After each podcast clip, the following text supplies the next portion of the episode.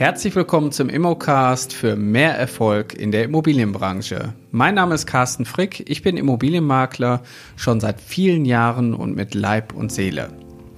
Mein heutiges Thema ist die Teilungsversteigerung, warum Immobilienmakler das wissen sollten. Und ich habe mir dafür heute einen ganz besonderen Gast eingeladen, die Annette Diekmann. Die liebe Annette ist Fachanwältin für Familienrecht und auch gleichzeitig Fachanwältin für Erbrecht.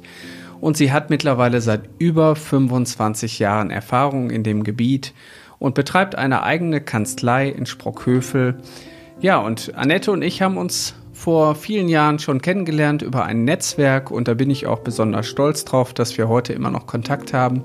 Herzlich willkommen, liebe Annette. Schön, dass du hier bist. Vielen Dank, Carsten, für die Einladung. Ich freue mich, dass ich da sein darf. Ja, ich habe dich heute als Expertin eingeladen für unseren Podcast, weil das äh, ein extrem wichtiges Thema ist, auch für Immobilienmakler, genauso wie für dich, für das Thema Scheidung. Was ist denn eigentlich eine Teilungsversteigerung und warum sollte man darüber Bescheid wissen? Die Teilungsversteigerung ist eine besondere Art der Zwangsvollstreckung das wird die meisten vielleicht nicht so interessieren, aber viele kennen das natürlich, dass Banken Immobilien vollstrecken, wenn man die Raten nicht mehr zahlt. So quasi die Zwangsversteigerung. Die Zwangsversteigerung. Das die Teilungsversteigerung ist sowas ähnliches, setzt aber gar nicht voraus, dass irgendjemand seine Raten nicht bezahlt hat, sondern hat einzig und allein den Zweck, dass die Immobilie veräußert wird, in Geld umgewandelt wird und das Geld kann man teilen. Weil mhm. häufig in den Trennungs- und Scheidungsangelegenheiten bleiben ja nicht beide Eheleute im Haus wohnen, mhm. sondern vielleicht wollen auch beide nicht wohnen bleiben oder nur einer will wohnen bleiben. Und dann muss man ja eine Lösung finden. Und das Gesetz sieht vor diese Teilungsversteigerung. Ich habe die Begrifflichkeit ja vorher damit verwechselt, Teilversteigerung. ich glaube, das ist äh, recht üblich, das Thema, ne? Ja, das ist, äh, weil viele wissen ja, wir sind Miteigentümer zu ein halb Anteil, das weiß man ja häufig noch, das steht so im Grundbuch. Und Teilungsversteigerung, das hört sich an wie Teilversteigerung. Und dann denkt man, naja, ich habe ja meinen Teil schon und wenn ich den anderen Teil von meinem Ehepartner haben will, Dafür ist dann diese Teilungsversteigerung da. Das ist allerdings ein Irrglaube, weil eigentlich ist das Ziel der Teilungsversteigerung, dass es an jemand Dritten versteigert wird. Mhm. Es ist nicht verboten mitzusteigern und auch der Ehepartner kann es ersteigern, aber der muss dann immer das Gesamte ersteigern. Mhm. Das ist vielleicht nicht ganz so dramatisch, aber er muss es auch erstmal bezahlen. Und das ja. ist das Wichtige. Man braucht auch einen gewissen finanziellen Hintergrund, um selbst an der Teilungsversteigerung mitzuwirken. Jetzt gibt's ja bei mir so einen Grundsatz, äh, gerade unter den Immobilienmaklern, Scheidung und Tod ist des Maklers Brot. ähm, das trifft natürlich sehr häufig zu. Und äh, ich muss auch sagen, ich habe letztens noch jemand kennengelernt, der jetzt bei uns in die Ausbildung kommt und der sagte mir, ähm, ja, er wäre jetzt geschieden und das wäre auch total schlimm für ihn. Und das ist überhaupt nicht schlimm, dass man geschieden ist, weil ich habe mich äh, vor vielen Jahren auch scheiden lassen.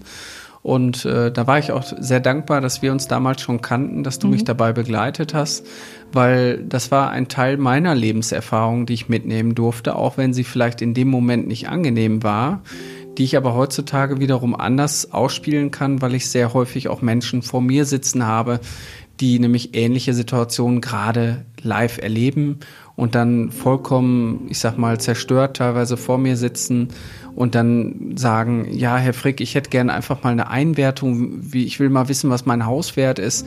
Und dann merke ich schon bei der Besichtigung eigentlich äh, nur noch eine Bettdecke da und dann mhm. gibt es verschiedene andere Anzeichen, dass man relativ schnell auch weiß, okay, es geht hier um eine Trennung und es geht hier um ein wichtiges Thema. Jetzt ist es natürlich auch da immer wieder gar nicht so einfach, dann auch mit so Themen umzugehen. Und das ist natürlich auch ganz gut, wenn man dann sagen kann, wissen Sie was, das habe ich alles auch schon erlebt.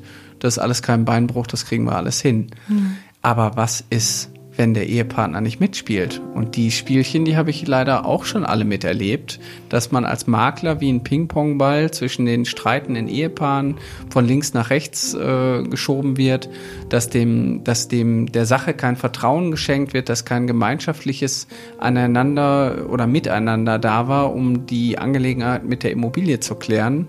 Und ich glaube, gerade in so Angelegenheiten ist natürlich so eine Teilungsversteigerung dann so das letzte, der, vielleicht die letzte Lösung, um irgendwie eine Lösung herbeizuführen. Genau, das ist der Weg, wenn die Eheleute sich nicht verständigen können. Es ist meistens sogar der schlechteste Weg, leider Gottes. Ähm, ich denke, das Wichtigste ist, ähm, dass beide Ehepartner anwaltlich prima vertreten sind, um mal für mich selber hier Werbung zu machen und dass äh, den Eheleuten Weg aufgezeigt wird, vernünftige Lösungen zu finden. Mhm. Die Teilungsversteigerung ist eigentlich der, der, der letzte Ausweg, es sei denn, wir haben den Ehepartner, von dem ich vorhin sprach, der unbedingt selber erwerben will und der genügend finanzielle Mittel hat. Mhm. Aber häufig genug ist ja gerade dass die Immobilie das einzige, was an Wert da ist. Da hängt natürlich das Herz dran und beide kämpfen darum. Und ich denke, da ist die Ansage an die Anwälte, vernünftige Lösungen zu finden und dann wiederum eine vernünftige Begleitung für einen freihändigen Verkauf. Und da kommen dann wieder die Immobilienmakler ins Gespräch, mhm. ähm, weil dann können die Eheleute auch an einem Strang ziehen, weil dann haben sie beide das Interesse, ihre Immobilie möglichst gut zu verkaufen. Ja, das sollte ja eigentlich auch das Ziel sein, Annette, mhm. dass man den besten Preis äh, für die, ich sag mal, schlechten Umstände trotzdem noch erreicht, um mhm. für beide das Beste zu erreichen. Ja. Oftmals ist es aber so, dass ähm, beide Parteien äh, manchmal äh, doch die ähnlichen Vorstellungen haben, nämlich den besten Preis zu erzielen, aber von verschiedenen Positionen. Das heißt, der, der da bleibt oder der, der da bleiben möchte, ist meistens auch der, der sich um die Kinder kümmert, weil er den Bedarf hat, mhm. überhaupt auch den Platzbedarf, um die Umgebung auch zu behalten für die Kinder. Aber dann ist es wiederum äh, oftmals auch ein Thema, wenn die beiden sich nicht einigen können bezüglich der preislichen Situation und man dem anderen noch nicht mal, ich sag mal, den Dreck unter den Fingernägeln gönnt. Ähm, und dann ist es natürlich äh, sehr verfahren und dann kommt vielleicht auch noch ein zweiter Gutachter ins Spiel. Jeder Gutachter hat vielleicht auch eine andere grundsätzliche Einstellung zum Thema Preisfindung. Und dann kann so eine Situation, glaube ich, auch manchmal verfahren. Natürlich ist die Situation oftmals verfahren. Was du gerade ansprichst, ist ja der Klassiker. Dass nämlich einer der Ehegatten unbedingt das Haus halten möchte. Mhm. Ähm, das ist ja oftmals der Fall. Ähm, der möchte natürlich nicht viel für den Anteil des anderen äh, zahlen. Und der andere, der aufgibt, der müsste natürlich den möglichst höchsten Preis dafür erwirtschaften. Ja, ähm, ja und dann muss man versuchen, eine objektive Grundlage zu finden. Da kann natürlich auch äh, du als Makler da helfen. Was, was sind die Marktgegebenheiten, ähm, um da realistische Vorstellungen ähm, an die Eheleute zu geben? Mhm. Aber ähm, wichtig ist da im Hintergrund, denke ich, die Beratung und Vertretung durch die Anwälte. Ähm, weil das, was du ansprichst, ist ja mehr oder minder ein Rosenkrieg. Mhm. Und da spielen ja ganz andere Dinge eine Rolle als vielleicht sogar die Immobilie, sondern da wird dran festgehalten, weil es vielleicht der Vermögenswert aus der Ehe ist.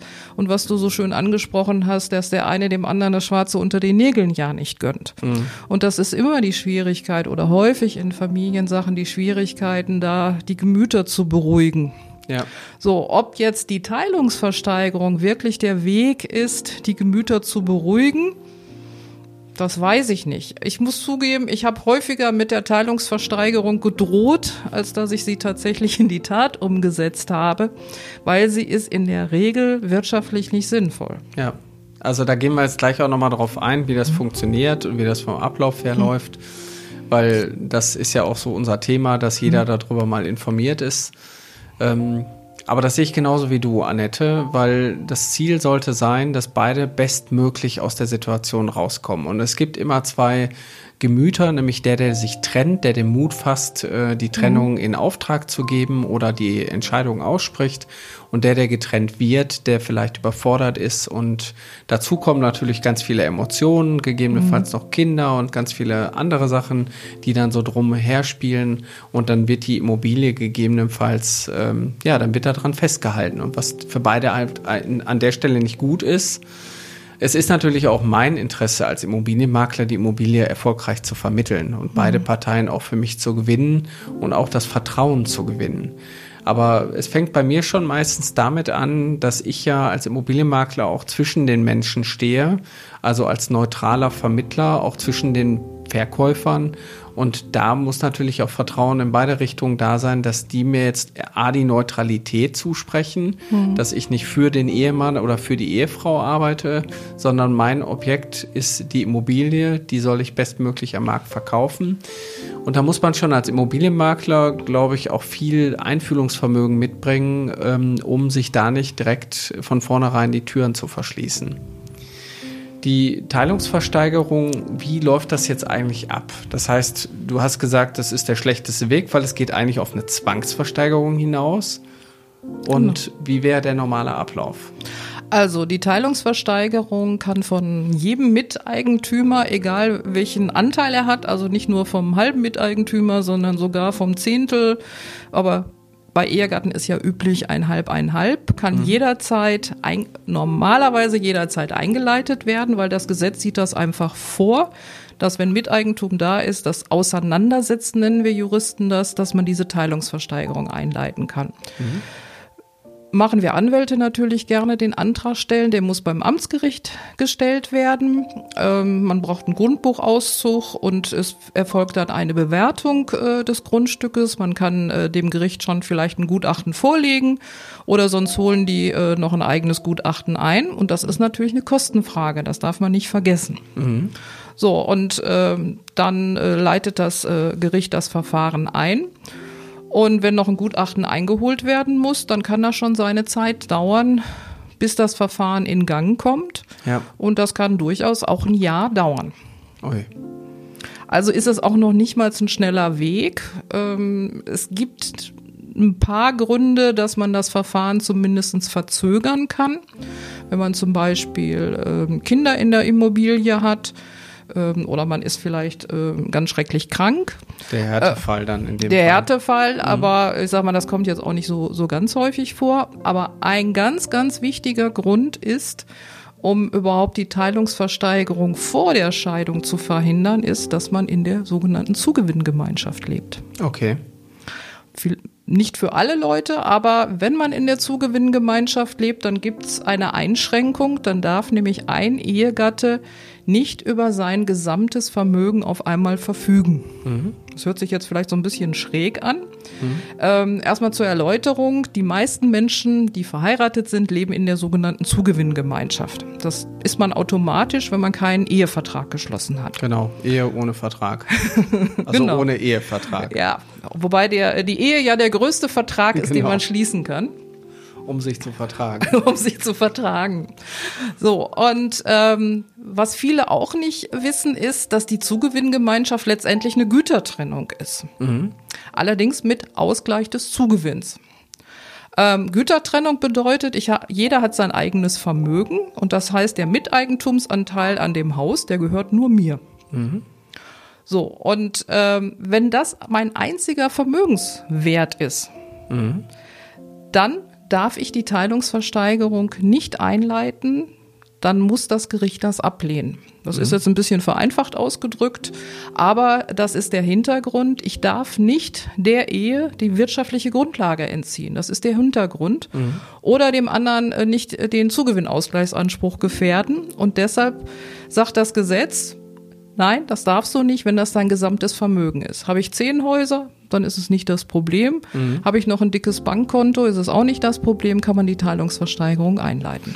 Aber jetzt ist ja zu 80 Prozent eigentlich bei vielen Leuten äh, die Immobilie dann doch großer Vermögenswert. Mhm. Ja, Was eben. machen die dann? Haben die dann gar nicht die Möglichkeit, das einzuleiten? Die müssen warten, bis sie rechtskräftig geschieden sind. Okay. Das so, heißt, nach der Scheidung kann ich es dann wiederum machen. Genau, dann ist die Ehe ja beendet ja. Äh, und dann muss ich da keine Rücksichten mehr nehmen. Mhm. Dann gibt's auch noch mal immer mal Gerichte, die das ein bisschen anders sehen, finden vielleicht noch Kinder da wohnen.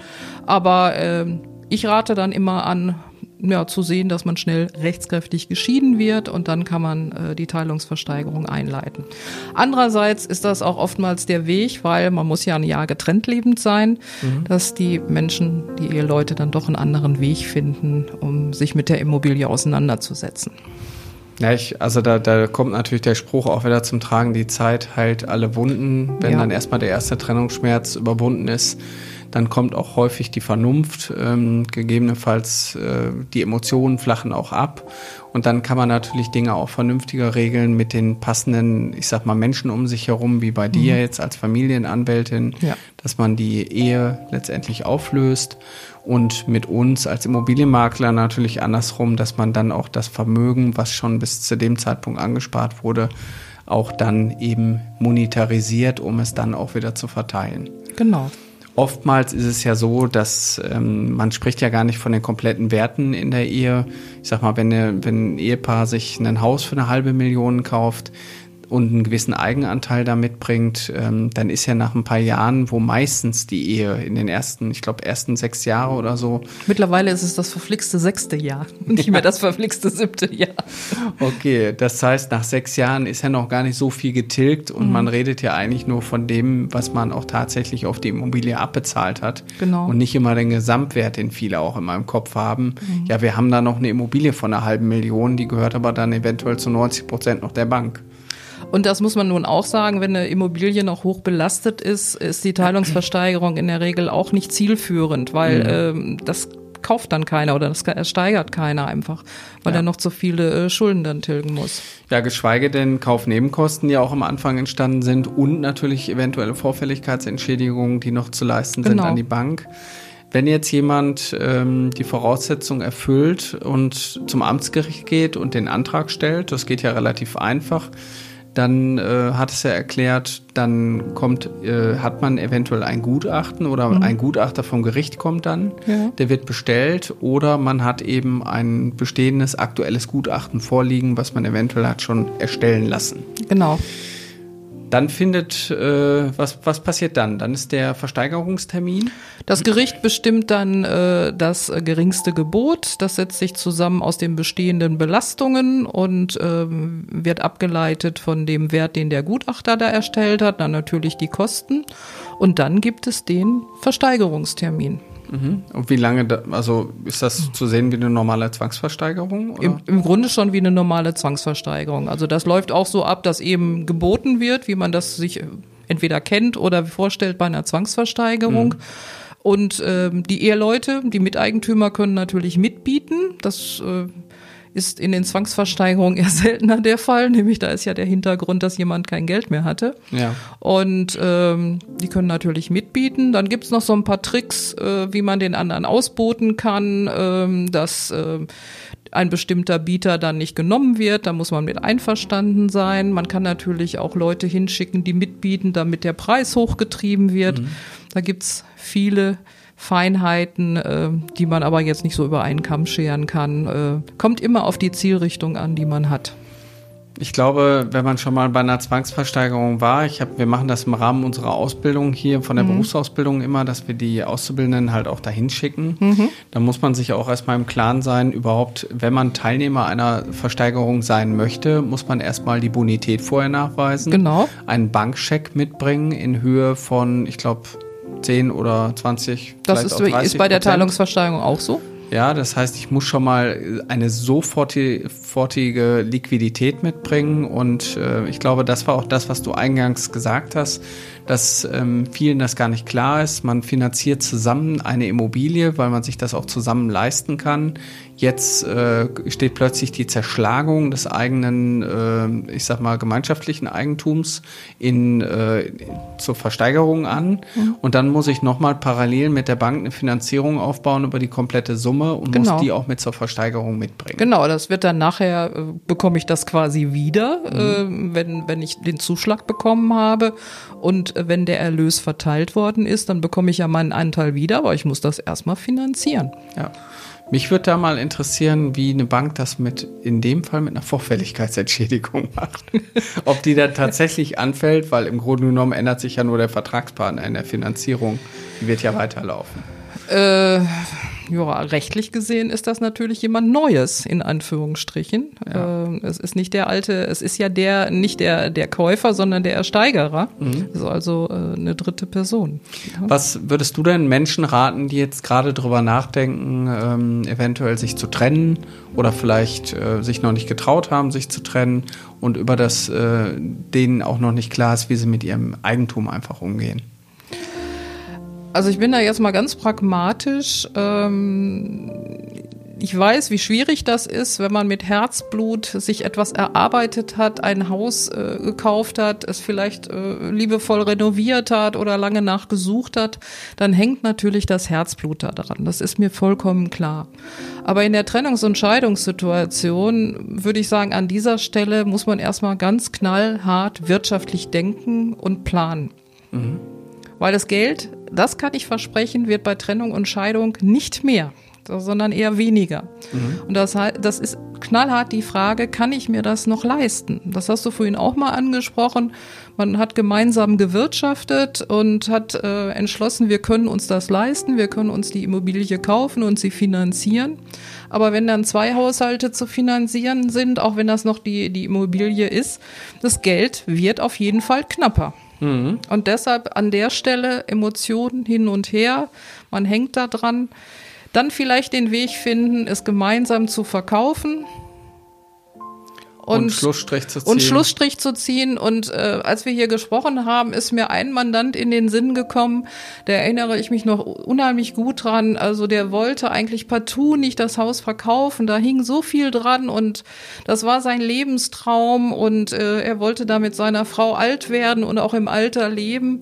Und äh, nach zwei Jahren, da kann ich mich noch sehr gut dran erinnern, da hatte er eine neue Lebensgefährtin, hatte eine andere Wohnung und äh, hat mir wirklich gesagt, äh, ich hätte das vor zwei Jahren nicht gedacht, äh, aber sowas in der Richtung, wie du gesagt hast, die Zeit heilt alle Wunden. Mhm. Auf jeden Fall ist auch ein platter Spruch, in jedem Ende steckt ein Anfang. Ja. Das weiß man natürlich erst, wenn der Anfang dann da ist. Ähm, aber ganz wichtig und an der Stelle, wie gesagt, knallhart wirtschaftlich denken, ich muss es mir leisten können. Ich glaube, das ist auch so der Klassiker, den du beschrieben hast. Äh, einer hält am Haus fest und mhm. will mit Biegen und Brechen die Immobilie halten. Aber man sollte sich vielleicht auch mal Gedanken machen, wenn das Leben geht ja weiter, man mhm. lernt eventuell auch noch mal jemand Neues kennen im Leben. Mhm. Wie fühlt sich denn die neue Partnerin, wenn sie in das alte Haus einzieht? Zum Beispiel. Da wollen viele nämlich nicht einziehen. Das muss man sich auch mal bewusst machen. Und manchmal ist es gut, wenn man dann eben neue Kapitel auch, also das alte schließt und neue Kapitel öffnet. Ja, natürlich, auf ja. jeden Fall. Wir haben auch schon Verträge geschlossen, ähm, wo, ähm, sage ich mal, die Immobilie nicht sofort bei Trennung und Scheidung veräußert wurde, sondern gesagt wurde, okay, es soll erstmal den Kindern das äh, Heim erhalten bleiben. Das ist natürlich auch ein Aspekt. Ähm, und dann wurden Verträge geschlossen, wann soll dann veräußert werden. Und dann wurden aber Klauseln reingenommen, um Gottes Willen, aber kein neuer äh, Lebensgefährte oder Ehepartner oder sonstige. Der durfte dann da nicht einziehen. Mhm ob man dann nicht lieber den Weg geht, ja. Strich drunter ähm, und gerade in der jetzigen Zeit, muss man mhm. ja auch mal sagen, Immobilien sind, glaube ich, knapp, wenn ich genau. das richtig mitbekommen habe. Und die Preise gut. Manchmal so ein bisschen Werbung dafür äh, für den Neuanfang. Werbung ist ein gutes Stichwort. Wie kann man dich erreichen, wenn Menschen sich scheiden lassen wollen? Ich sitze in Sprockhövel. Meine E-Mail-Adresse ist diekmann-recht.de und äh, nicht die E-Mail-Adresse, sondern die info at diekmann-recht.de und die Homepage ist diekmann-recht.de. Okay. Und Was möchtest du den Teilnehmern oder den Zuhörern noch mitgeben? Ich suche Menschen, die sich getrennt haben oder die getrennt worden sind oder die einfach wissen wollen, ob sie sich ihre Scheidung leisten können. Da bin ich der richtige Ansprechpartner für, würde ich mich freuen, wenn sich die Menschen daraus draußen melden. Äh, können mich gerne auch anrufen. Telefonnummer ist auf der Homepage. Ja, da bin ich mir sicher. Erstmal vielen Dank, dass du da warst, Annette. Und ich würde sagen, in jedem Netzwerk von einem Immobilienmakler darf eine gute Familienanwältin nicht fehlen. Und ähm, wenn ihr Interesse habt, in die Immobilienbranche einzusteigen oder ihr seid schon bestehender Immobilienmakler und wollt euer Business noch weiter skalieren, dann meldet euch doch einfach an bei uns auf der Seite www.mein-makler.com slash Ausbildung. Dort findet ihr ein Kontaktformular und wir nehmen dann mit euch Kontakt auf, wenn ihr das ausgefüllt habt. Und dann führen wir gemeinschaftlich ein erstes Strategiegespräch. Und in dem ersten Gespräch erarbeiten wir auch schon die ersten Lösungen für euch, wie ihr letztendlich euren nächsten Schritt machen könnt, um noch erfolgreicher zu sein oder in die Branche einzusteigen. Also einfach auf die Seite www.mein-makler.com slash Ausbildung und heute noch anmelden. Vielen Dank, Annette, dass du da warst. Herzlichen Dank, dass ich da sein durfte und ich möchte das Kompliment zurückgeben, beziehungsweise äh, auch der Familienrechtler braucht einen guten Makler, ähm, der wirklich versucht, auch die Interessen beider äh, Eheleute äh, zu vertreten. Und deshalb kann ich das nur zurückgeben. Auch in dem Netzwerk eines Anwaltes braucht man einen vernünftigen Makler, der auch die Immobilie richtig und gut einschätzen kann. Ich kenne genügend, die Mondpreise vorstellen, insbesondere wenn die Eheleute sich streiten. Das ist nicht wirklich zielführend, mhm. sondern realistisch und vernünftig. Vielen Dank, dass ich da sein durfte. Ja, vielen Dank und bis bald. Bis bald. Tschüss, Carsten. Ciao.